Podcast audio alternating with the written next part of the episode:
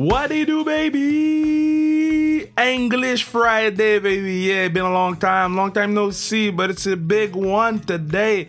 Yo, my main man, we recorded this podcast a long time ago. Like, I mean, almost a year ago. Maybe not a year, but eight months ago. So before the season, during all the COVID thing, um, it's still the COVID thing, but it's less of a thing now because everybody's getting vaxxed. I hope so. I got double vaxxed feeling like uh, Clark Kent, ripping my shirt off my back. Ugh. But yeah, so we recorded this with uh, Joe Veleno uh, from the Detroit Red Wings a while ago. Everything is still relevant because the kid is amazing, and I call him the kid because he's just younger than me, but he's bigger than me. He can he can smash my face with one punch. But dude is amazing great guy great heart uh, i remember so last year he came at la classique KR for the first time and he was the absolute best being so great with the fans and so great with the players and with the non-players that were players so um love the guy and uh, can't wait to see him at classique KR 6 uh, the event at which you can buy the tickets uh, at classiquekr.ca. Uh, donc everything goes for le camp. Uh, um, an organism? Uh, do, we, do, we, say organism? Or a foundation that take care of families who have kids affected with leukemia? So um, so yeah uh, joe is great. Uh, classic is gonna be fun. And um, i hope you enjoy the pod because i enjoyed doing it. It's one of our long ones so um, I hope you enjoy it. And uh, don't forget to follow us on Instagram at Sans Restriction. Uh, don't forget to follow us on um, YouTube now. We got the YouTube thing going now. We we we got the YouTube thing going now.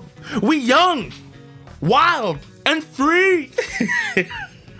Follow us on YouTube at Kevin Raphael. Just type in Sans Restriction. We'll get all the library going and and uh, let's have some fun. Let's have some fun with uh, with this YouTube thing. Let's have some fun with the next steps of the podcast and let's have some fun listening to my main man, JV, Joe Veleno, baby.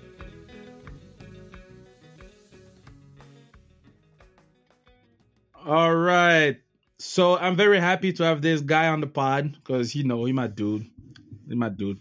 He got that, that guy is a nice guy, but I'm still mad at the man because it was 13 to 13 classique KR Mélodie Daoust pass the puck to Poo Poo shot, crossbar. Pucks goes the other way. Outman rush. Who shots? Who scores? This man, Joe Veleno. How you doing? I'm still hurt, brother. I'm still hurt. Yeah, I know. I'm sorry about that, bro. but I'm doing. Was, I'm doing good though. That was one of the sickest, like classique KR goal of all time, like buzzer beater kind of shit. I know it was pretty crazy, actually. Even for myself, I was like, geez, like, did this really happen? But boys were pretty pumped at me. Yeah, you know, a lot of oh. uh, a lot of excitement on the bench and on the ice. Like it was, it was pretty intense. It got heated up pretty quick. Yeah, because the thing, the problem with that game is, we think we can play with y'all until I guess the the end of the third period, at the end of the second period, until the end of the second period, we're like, oh, we can play with those guys, and then y'all start playing like crazy maniacs, and then we're like, well, we'll stay we'll stay on the bench.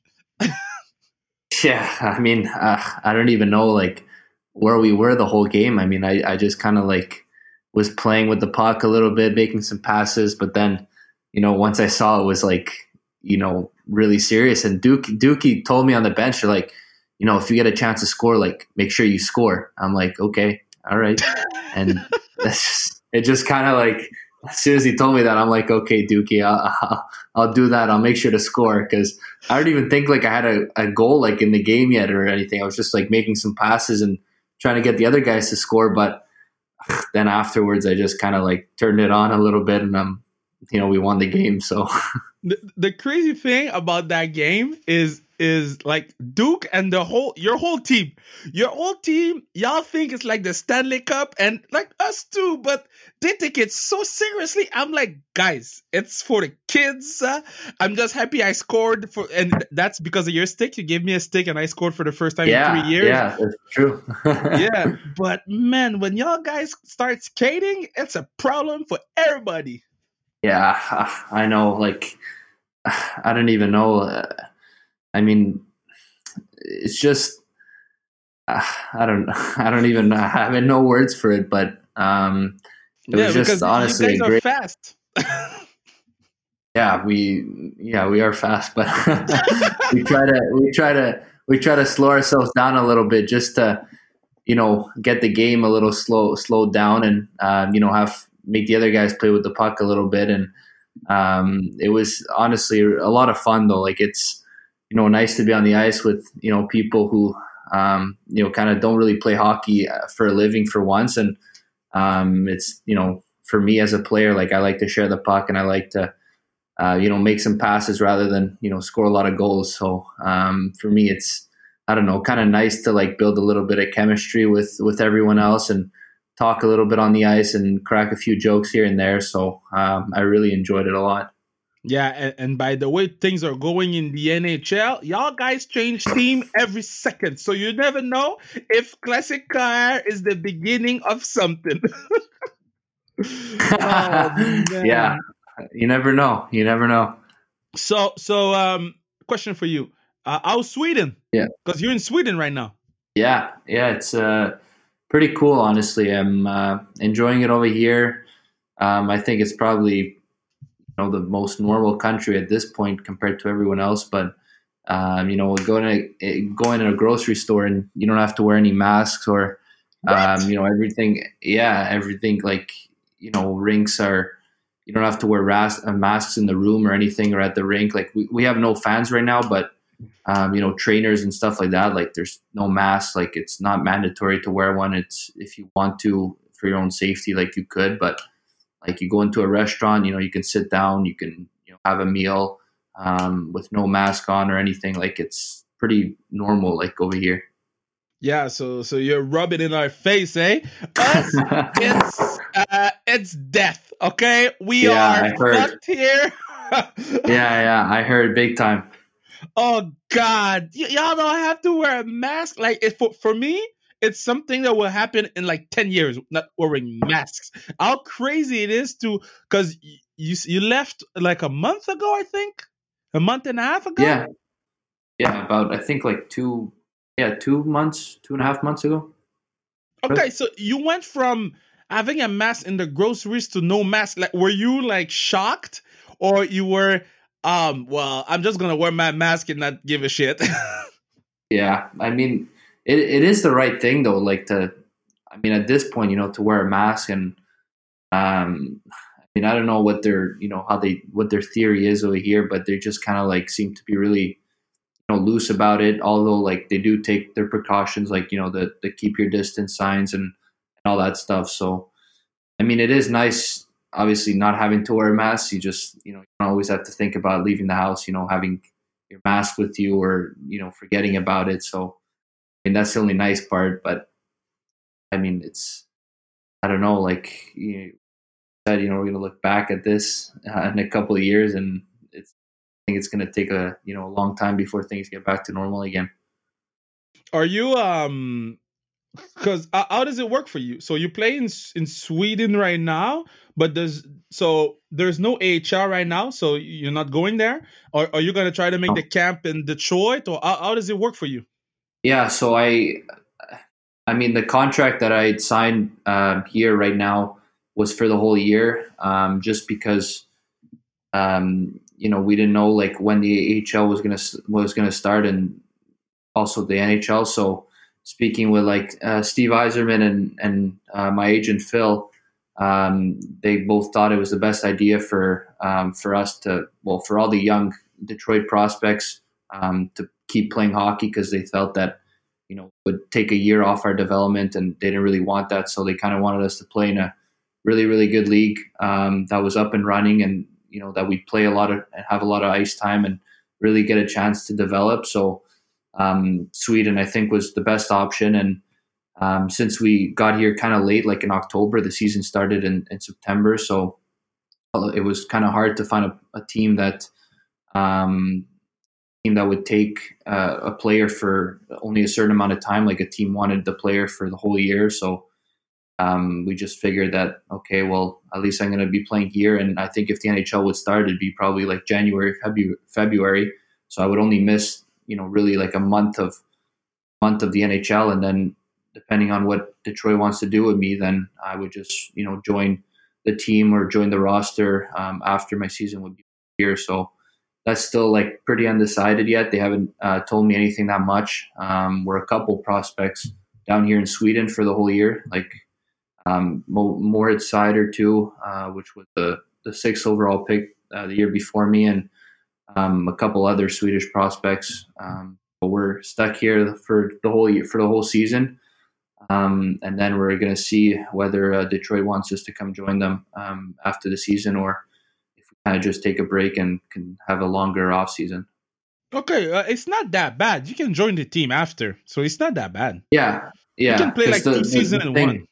Yeah, pretty much. I mean, it was just that there was more of the concern about like not having to play at all, and since we were off since last last March, it's you know the the NHL finally decided to to start in January, so it's yeah. almost a full year of just not playing hockey. And right now, I've played about twenty games, so wow. I've been in the groove of uh, in the groove of you know practicing and playing and you know being in a um, a team atmosphere. Um, and it's been a long time, so I just kind of missed that, and I really wanted to to play some hockey and play at a high level. And uh, this was the best option for uh, for I think a lot of people.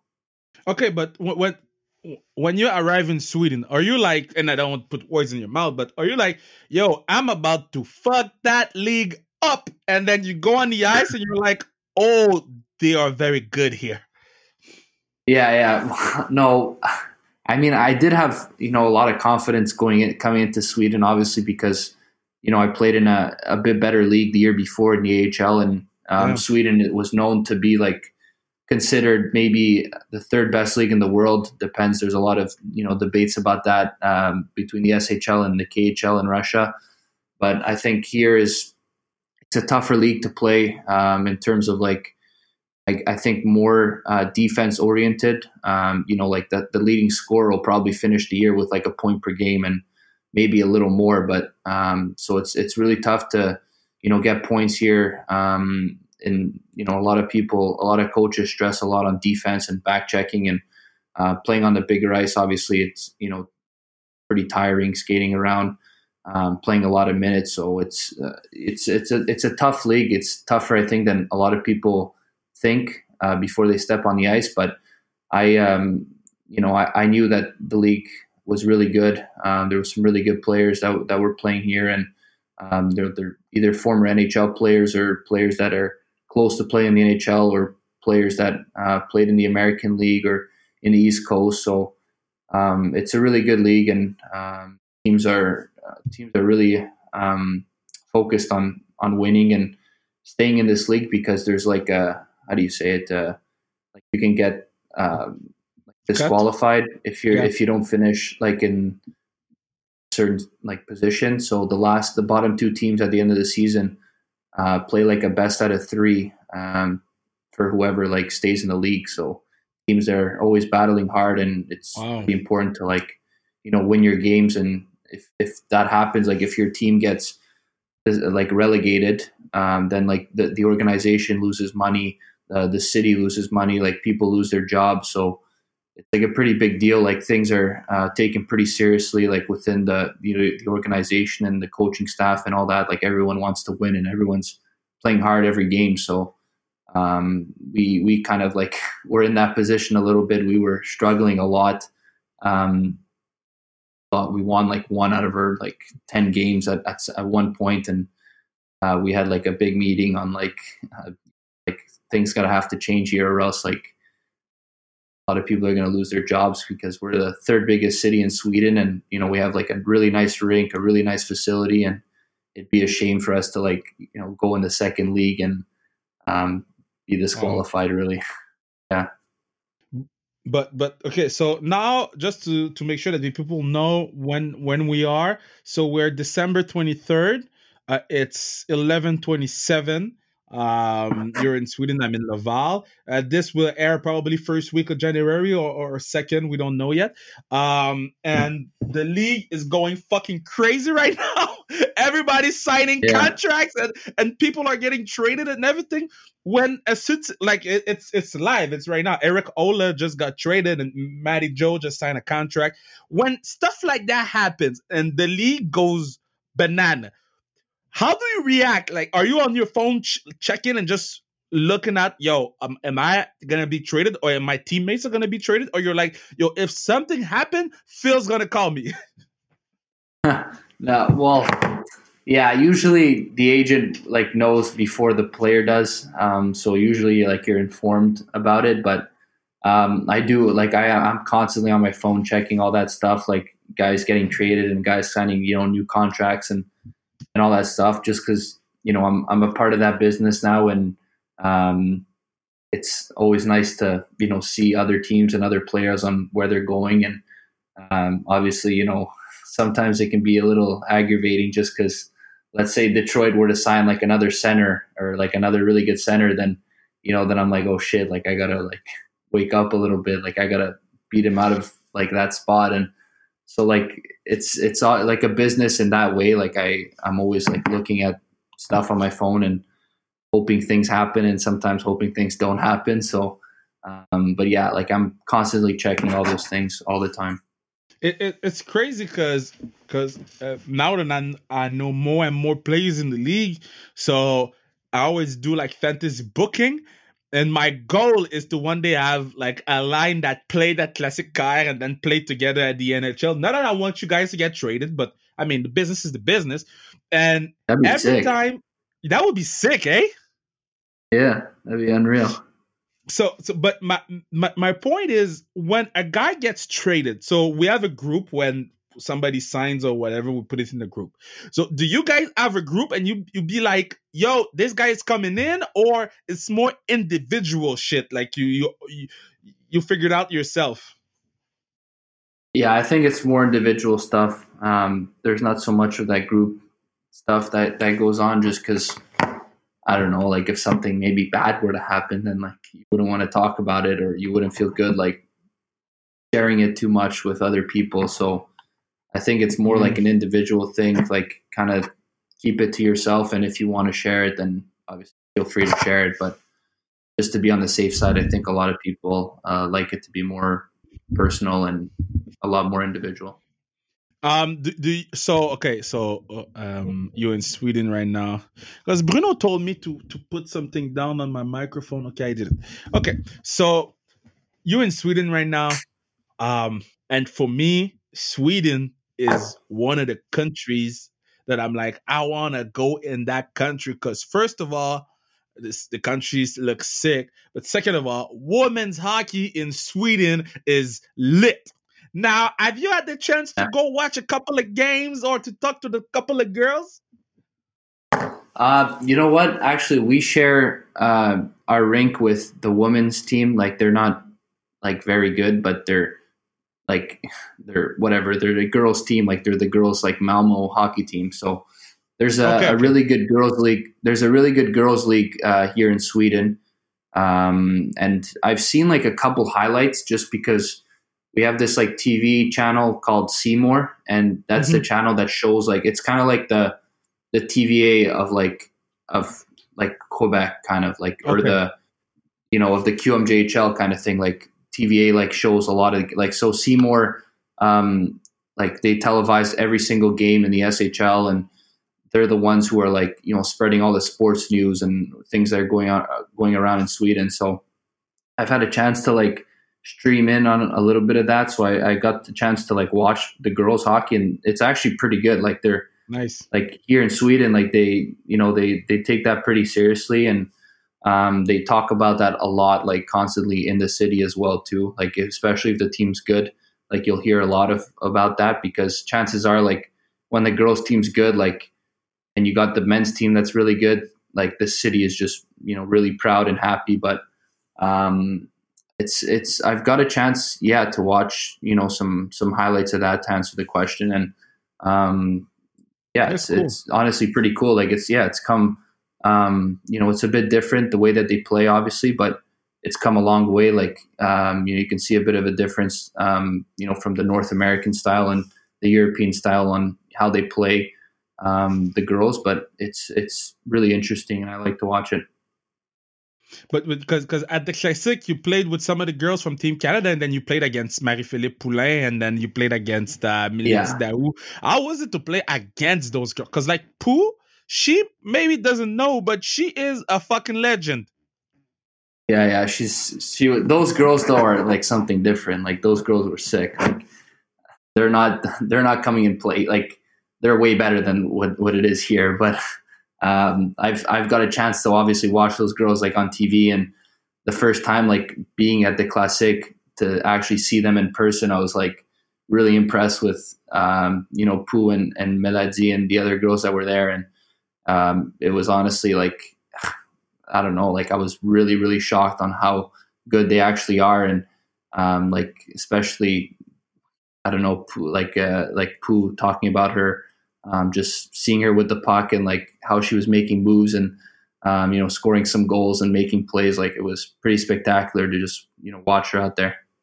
Yeah, it's I honestly say that she's the best girl to woman to play the game of hockey. Honestly, like in my eyes. Oh, A hundred percent, a hundred percent. She she she will not take it, but a hundred percent she is. And the thing is, is like we we we our dream is to put women's hockey on TV, obviously, but here it's not. But when you play against them, I like for me, it, it was something unlocked in my mind that yo, they are so much skilled. Their hands are insane. Like the Yeah. they do everything fast and everything clean and, and they do passes and stuff. Like when you play with the boys, the boys they want to shoot. yeah, that's true. Yeah, Oh I, it's, it's, I was really, really impressed with um, how those girls were uh, were able to like you know make all those plays, and I think a, a lot of people like under underestimate that, and um, it was the first time I got to see it like in person and watch them play in person, and lucky enough, you know, the first girl I got to see in person was Marie Philip Poulin, so I Wow. really like I was really shocked and and really pleased with what what I saw on the ice.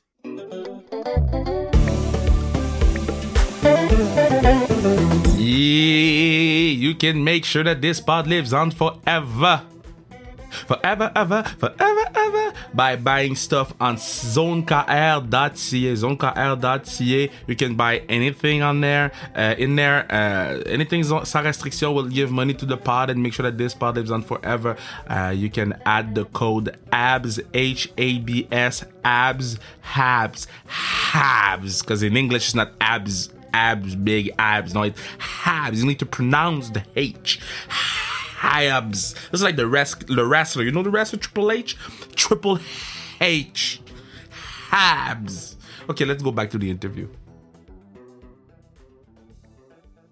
Uh, talk to me about the World Juniors. It was a crazy, crazy, crazy World Juniors. Um, I, I- know Laffy. Um, pretty much, we had Akil Thomas on the pod last week, uh, talking about that that crazy goal and that crazy game. How was Yeah. it for you? You're an assistant captain. You're already playing in the pros. I mean, you, you play with with with some of the big boys, and then you go back to win the gold for Canada. How was it for you this game? And for you, from your view, can you describe me how it felt to see that goal of Akil Thomas? Oh, that was it was there were so many roller coasters at that tournament. Like it was probably the most fun hockey I've ever had in my life, to be Wow. honest. And every game was like I don't know, like the atmosphere in the arena. Like it was it was in Czech Republic and um, you know, we were kind of wondering like what the fans would be like over in Europe. We were like kind of Mhm. like disappointed like it wasn't in Canada because we had a really, really good team and the year before it was in Canada, so we're like like shit, like only if it was in Canada again. But honestly, like it felt like we were in Canada, like felt like we were at home. We found out that um, over 3,000 Canadians from Canada traveled to Czech Republic just to watch us play for the tournament. So Wow. the first game against the US, we stepped on the ice and when the announcer said like welcome team Canada, it was just like all Canada cheers. Like no like it was crazy. Like it felt like there was 10,000 people that were just, you know, cheering for Canada and it was all like white and red in the stands and then when team USA came on, it was like boo, boo. Like they were hating every other team except us. And even when we played against the Czech Republics on New Year's Eve, it was insane. Like it felt like we were the home team, even against the Czech Republics. Like, I guess the Czechs just loved us. And um, obviously, like going going to your question and seeing Akil Thomas score that goal, like everything was just spectacular. Like we came back from three one, made it 3-2, 3-3 and then like I think it was I, I don't even think he played that much that period and um, the whole game in a matter of fact. And he stepped on the ice and like just put on like a sick sick goal. Like it was just incredible. Like everyone thought like nothing's gonna happen off this play. And then you saw him like get closer to the puck and you know able to like toe drag it past the goalie stick and just backhand it um, into the net. And uh, like the fans were going crazy. We were going crazy on the bench. I was on the bench on that play and I was honestly like trying to get, I was trying to like recover from my last shift. So I just heard like a bunch of screaming and I was like, oh shit, like we scored. So I got started jumping wow. up and down on the bench and everyone was like going crazy. Like this could be probably the biggest comeback in like, you know, world junior final history. And, um, it, it you know, it was like we, we faced a lot of odds. Like we lost 6-0 against them in the pre-tournament and then, you know, played against them in the finals and was losing three one. And I thought I think a lot of people thought like the game was going to be over uh, with like ten minutes left, and we came back and, and tied the game really quick and on the game in regular time. So it was pretty spectacular.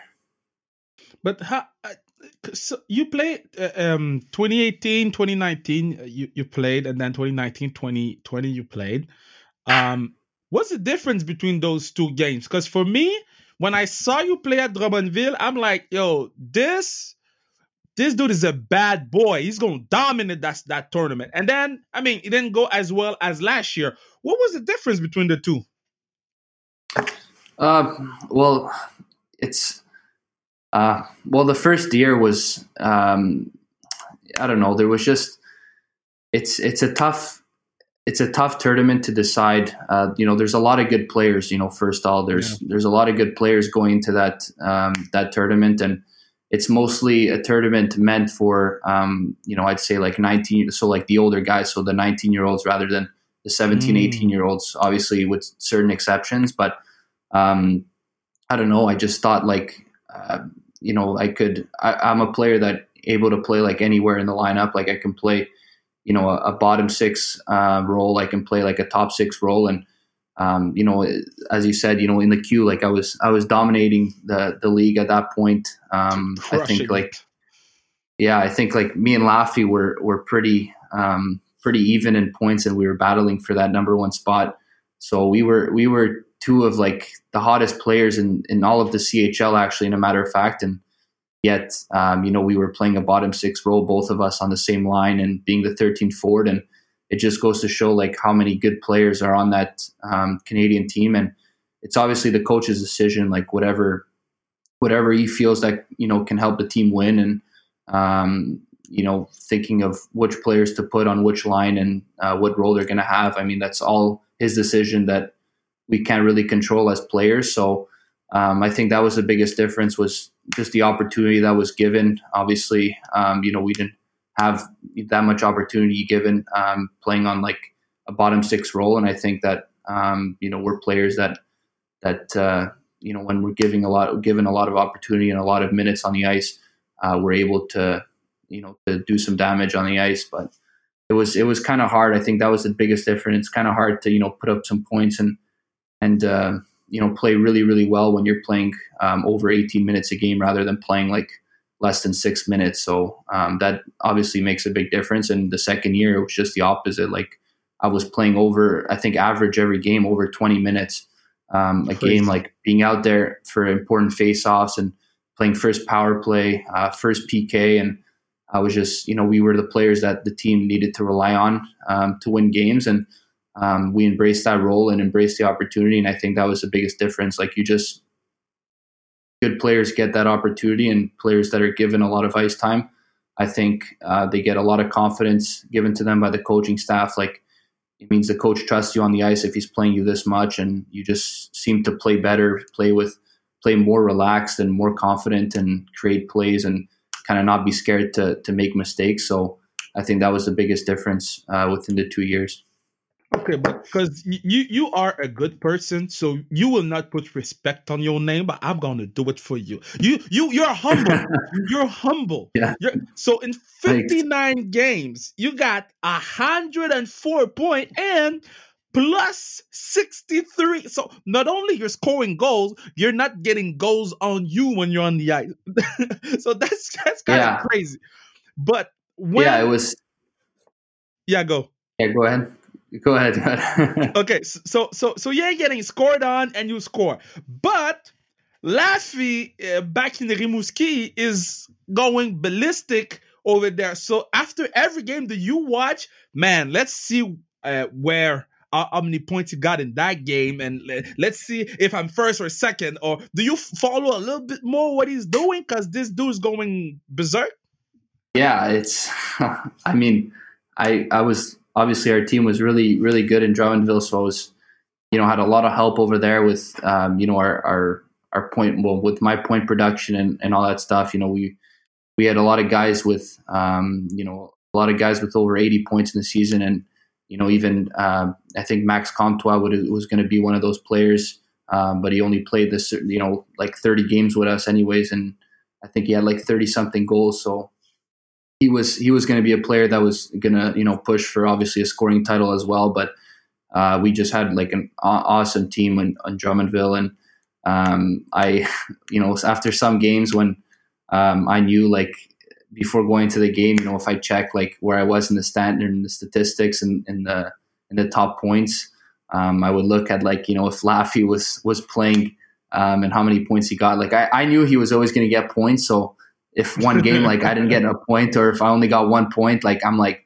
oh shit, like I'm I'm kind of fucked. Like I yeah. know Laffy's got like two, three. I know Laffy's got like two, three, and especially like if you look at what team they're playing, oh, they're playing like Shawinigan. They're like last in the league, so he's definitely got like uh, you know a four or five point night. And I'm playing against Rouyn-Noranda, who's like you know the top team in the league, and I'm like, oh shit, like it's going to be kind of hard to get some points. But yeah, um, sometimes I did look at that, obviously, just because I don't know, like I really competitive. Like I wanted, like being my last year in the queue, like I wanted to win, uh, you know, like a big award and and win like the scoring title and win like MVP.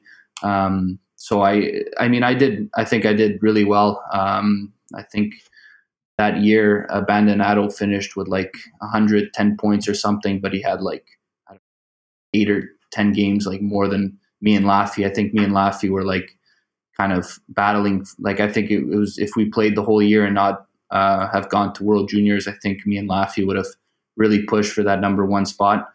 Um, but I was, you know, the league recognized my, uh, I guess my my play throughout the season and uh, gave me a nomination for MVP, and um, um, I was, you know, pretty happy to to have been nominated for that uh, at least. And um, I don't know, like it was it was a really good year, I thought, for myself and for the team. Although we didn't win the whole league, um, I think we we had a pretty successful season, um, regular season, and in the playoffs, you know, we had a pretty decent run. Like it was, um, you know, fun to to play in front of our fans and um, I guess give the city a little bit of of hope. Um, you know, they haven't won or seen the team go past the second round in a few years, so it was nice to to be a part of that. No, but but the, I think the best part was to play with Max Comtois and P.O. Joseph. So uh, um so how much of a pain in the ass is P.O. Joseph? Because I'm gonna say it again. I drafted the boy on my team at Classique KR. And I think he finished minus nine. Talk to me about this boy. you know what? He's probably the funniest human being I've ever played with. Like I roomed with him too on the road he was my roommate in Drummondville on on the road, and you know we had some good laughs. Like he was just such he was so odd, like he was so unique, like so different.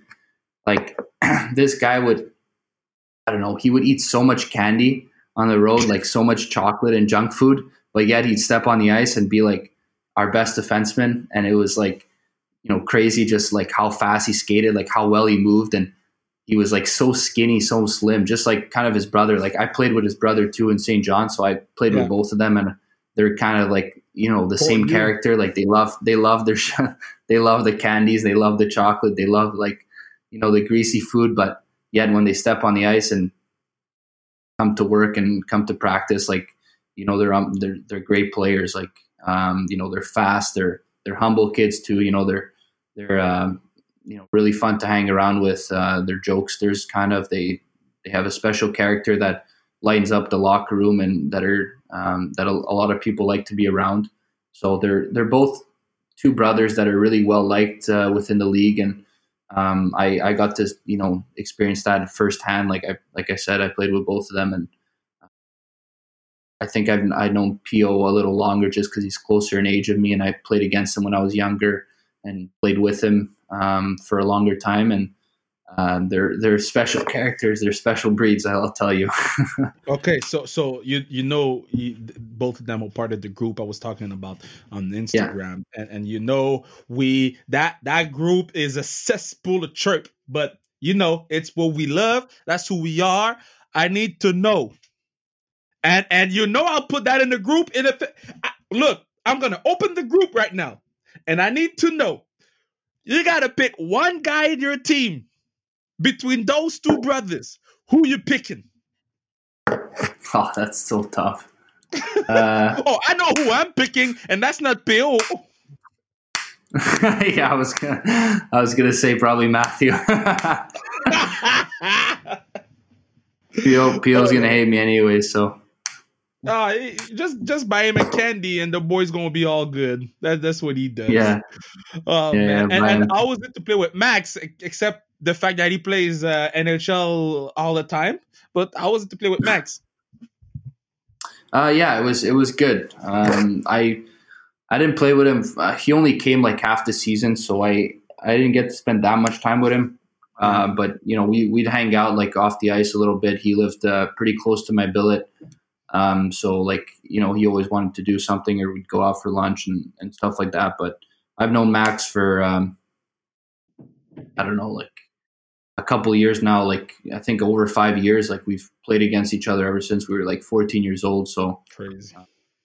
you know, obviously Lac St. Louis and Chateauguay had always that rivalry growing up, like in minor hockey. So, you know, we played against like uh, Bibo, like Baudin, Morin, Comtois, um, Oh, like all boy. these guys. And, um, you know, we had like the Lac St. Louis group that I think uh, we're not that many that came out of there with, with that age group. I think it was just uh, me and maybe Durando as well. So, um, it's like we we've always had like a bit of a rivalry and we've kind of always hated each other growing up uh, but then when we started when we all entered the queue it was kind of like one day we'll end up on the same team you know we'll never know and lucky enough i ended up with like all the Chateauguay guys i was with baudin and i was with Comtois. i was with duquette i was with all these guys and even steve hartley the coach that was Yeah. coaching against me growing up so it was kind of weird at first when like it was almost like half the Shat. There was like five Chateauguay players on that team,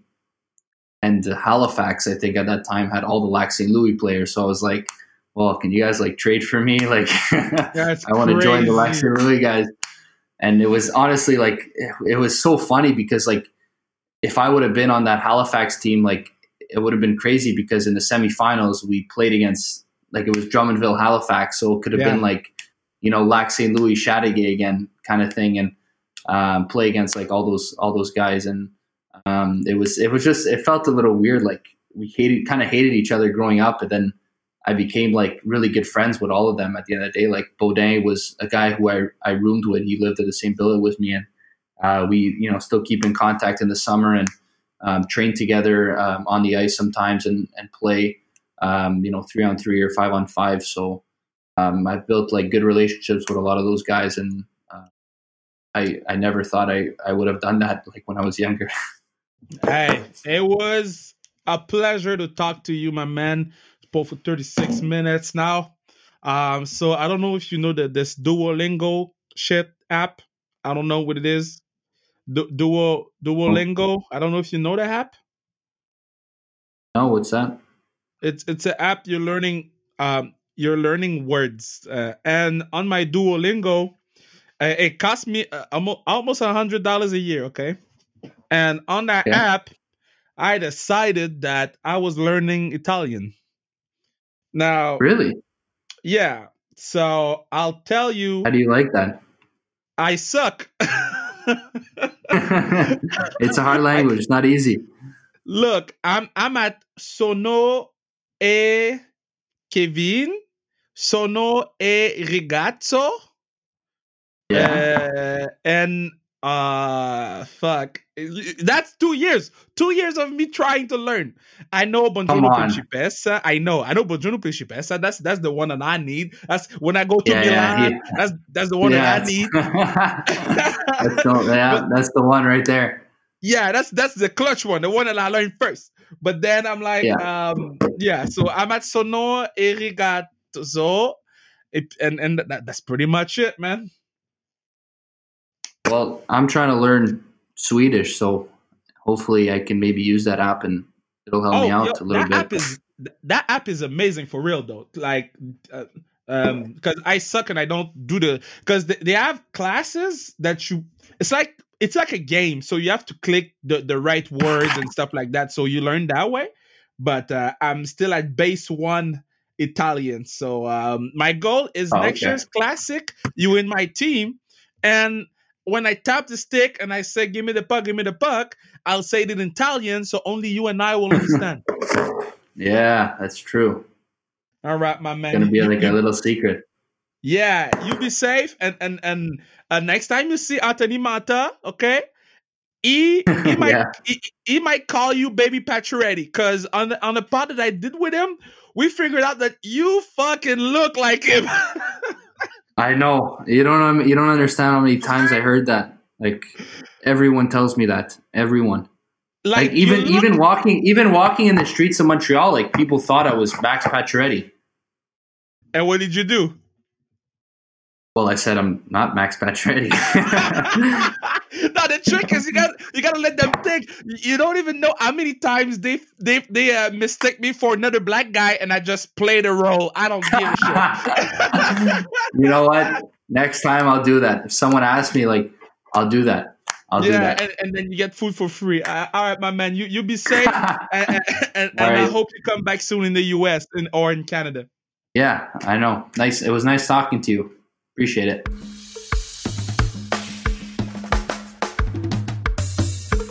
Yeah, what what a, what a great time with Joe, and and and again, he's gonna be at Classique KR, um, six. So it's our sixth edition. He's gonna be there. He's gonna be like crushing everything. Like you know what? He's the one that's oh wow. We talk about that in the podcast, but but he's the one that scored the um the winning goal uh last year. Uh, I wanted him on my team. He doesn't know that yet. He's not on my team, but it came very very close to have Joe on my team.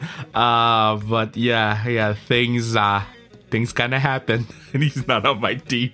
And i'm still pissed about that but it's okay. We'll still have a great game and uh, uh, please uh, if you can't make it to the game uh, you can make a donation. Just go on www.classickr.ca make a donation help the kids with leukemia it helps their family it helps everybody around them.